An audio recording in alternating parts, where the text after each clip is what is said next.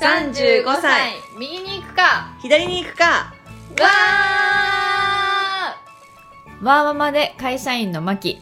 パートナーと暮らしながら手に職系のないちゃん。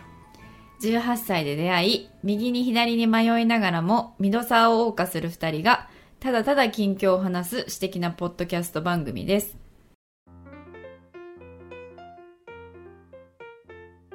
その処世術じゃないけどさ、仕事のな、する上で、こう、ちょっと意識してるところみたいな話で言うと、うん。まあなんか私は最近は結構やっぱリモートとかも多いじゃん？リモート会議か。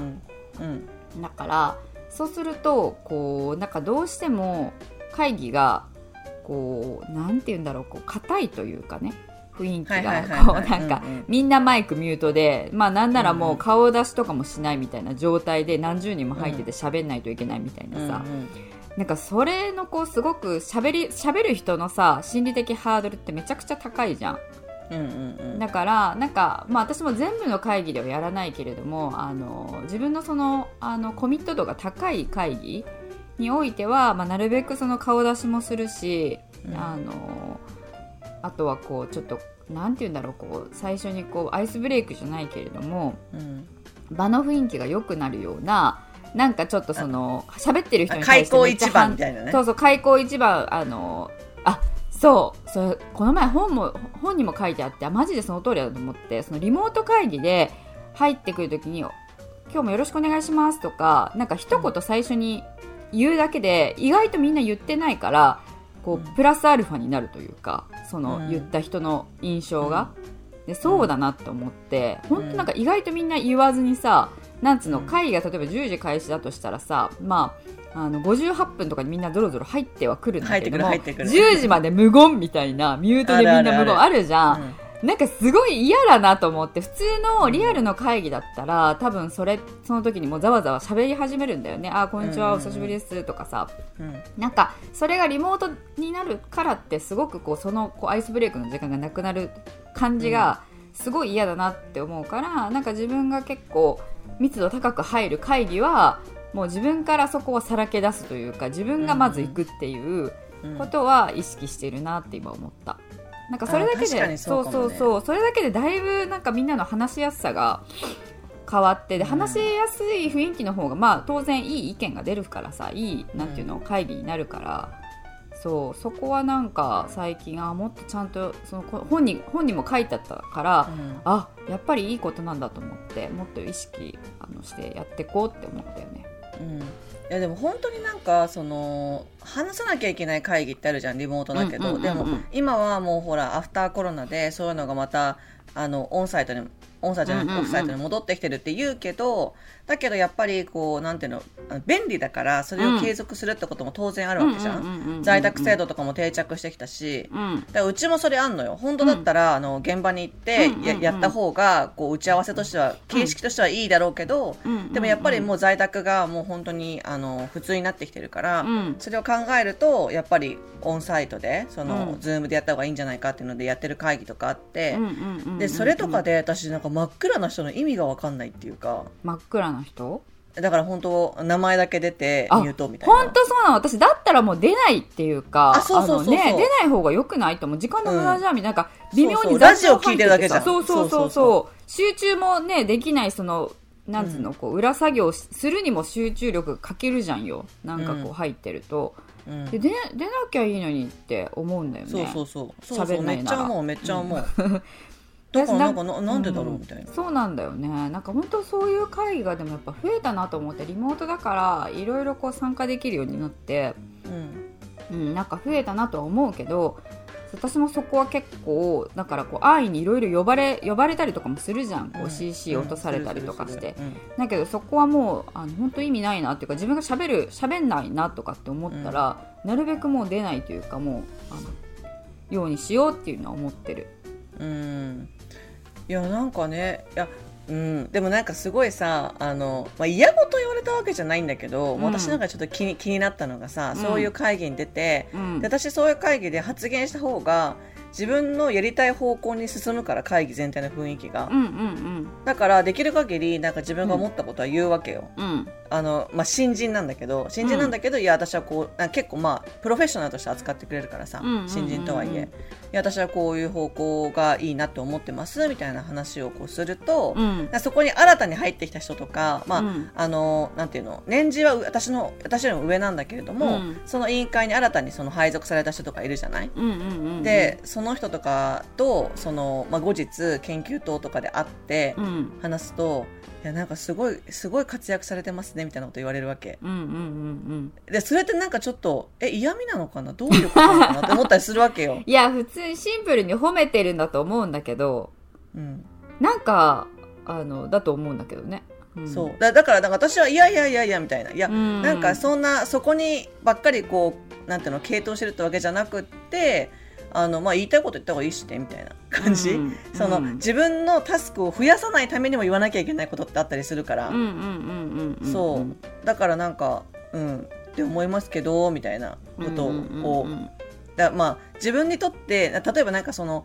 まあ、会議の性質上ねその私が参加してる会議の中では、うん。まあ、どういうふうな依頼をするべきかみたいなその研究者の人たちにうんうん。こう文章を書いてほしいと。それでどういう依頼をするべきかみたいなそういう話をするわけよ、うんうんうんだけどいきなりこうじゃあ2か月後に書いてくださいとかって言われると結構こっちも大変だったりするんだよね、うん。他の業務もあるし、うん。でも一応その会社の業務はもうトッププライオリティっていうふうにはなってるけど、うん。まあ、そうはいかない時もあるわけよ、うんうんうん。いろんなその環境状況によって、うんうんうん。だからなんか私がこう提案したのはもう年年間でこう発生するイベントごとってあるじゃん。政治的イベントとか、経済イベントとか。ってもう事前に分かってること、うんうんうんうん。そしたらもうそこをこうなんか年間スケジュールみたいに置いといてうんうん。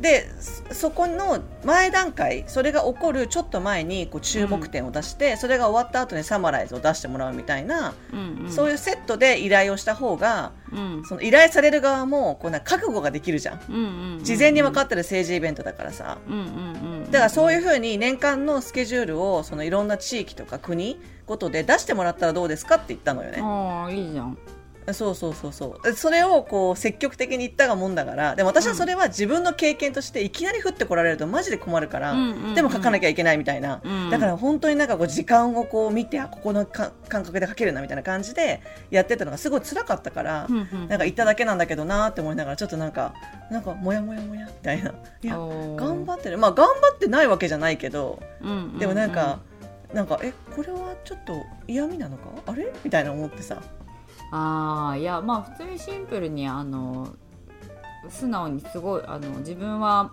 そうやってズバズバ言えないけれどもちゃんとこう言っててすごいっていうそういうあの話なんじゃないかなと思うけどね。うん。まあね。そうね。っていうふうに受け取ったらどうでしょうか、はい。ありがとうございます。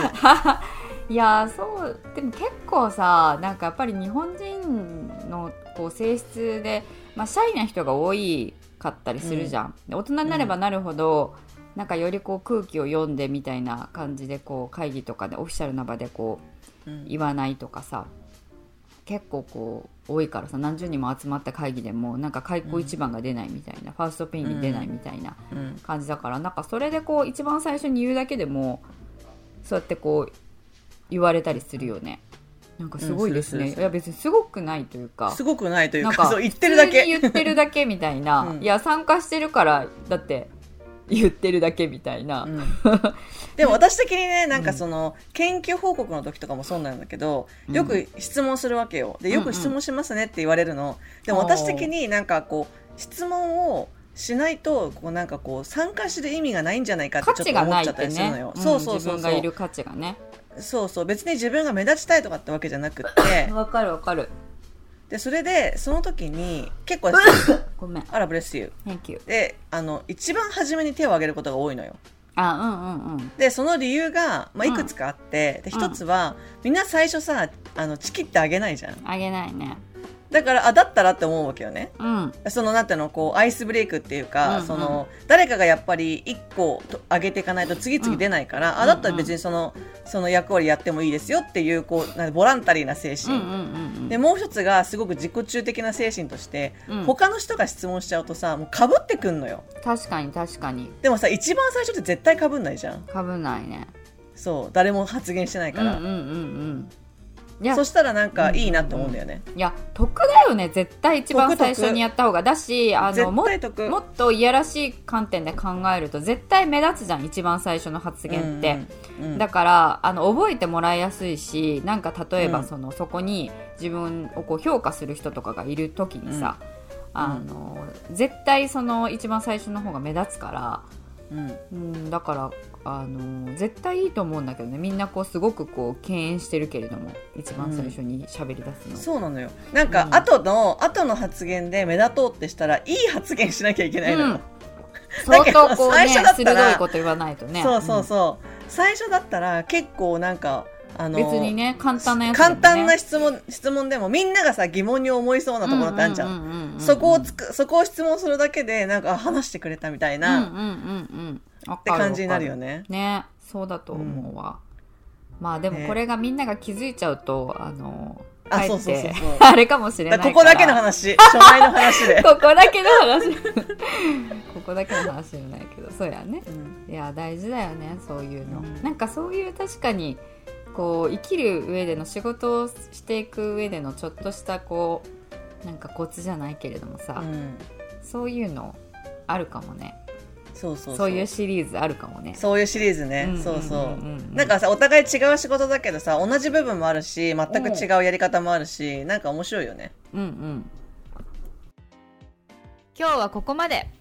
ご意見ご感想は35右左アットマーク gmail.com までお待ちしています。